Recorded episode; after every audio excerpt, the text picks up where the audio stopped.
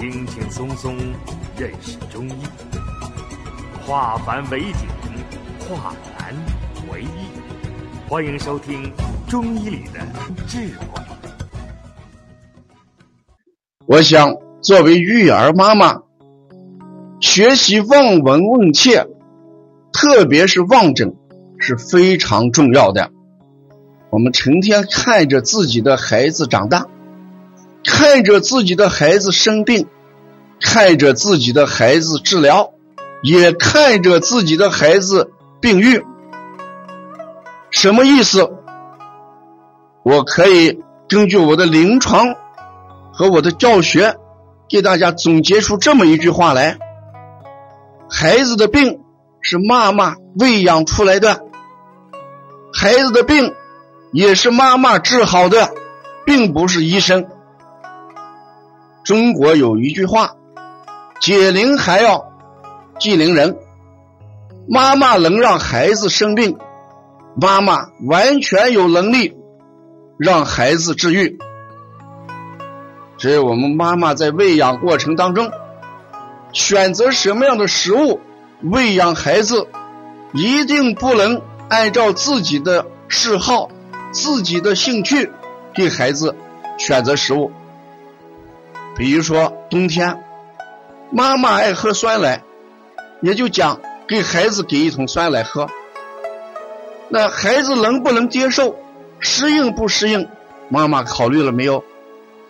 妈妈喜欢吃火锅，也就带着孩子去吃。妈妈能够接受火锅这种辛辣厚味孩子能不能接受？妈妈需要去参加 party，去吃蛋糕，孩子能不能吃？这都是妈妈要以孩子为中心，给孩子选择食物，进行喂养，就不会得病。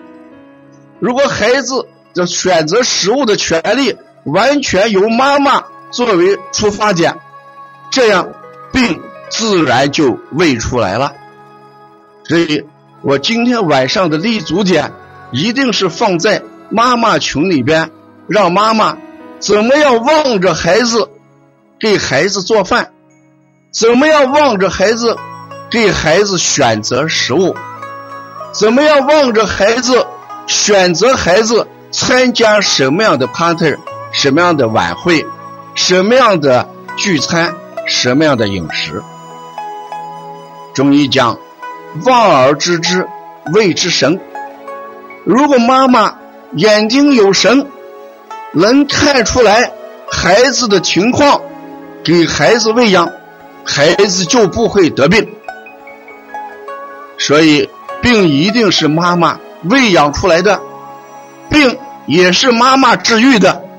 这就是我今天一个课题：病不是药治好的，病。也不是大夫治好的病，也不是打点滴治好的病，一定是妈妈治好的。那妈妈怎么样让孩子得病的？妈妈怎么样治病？下面我就从望神色，孩子的眼神如果有胆怯或者无神，这时候我们就要考虑脾虚，或者啦。有病情出现，一般孩子的眼睛是有神的，如果无神或者看起来怯怯的，一定是阳气不足或者有病情出现。这时候我们在食物上就要达到一个很快的改善。我们想一想，前两天孩子吃什么？想一想，前两天孩子哪些东西吃的过量了？很快的要调整，这都是信号。我们常用的方法就是健脾助运。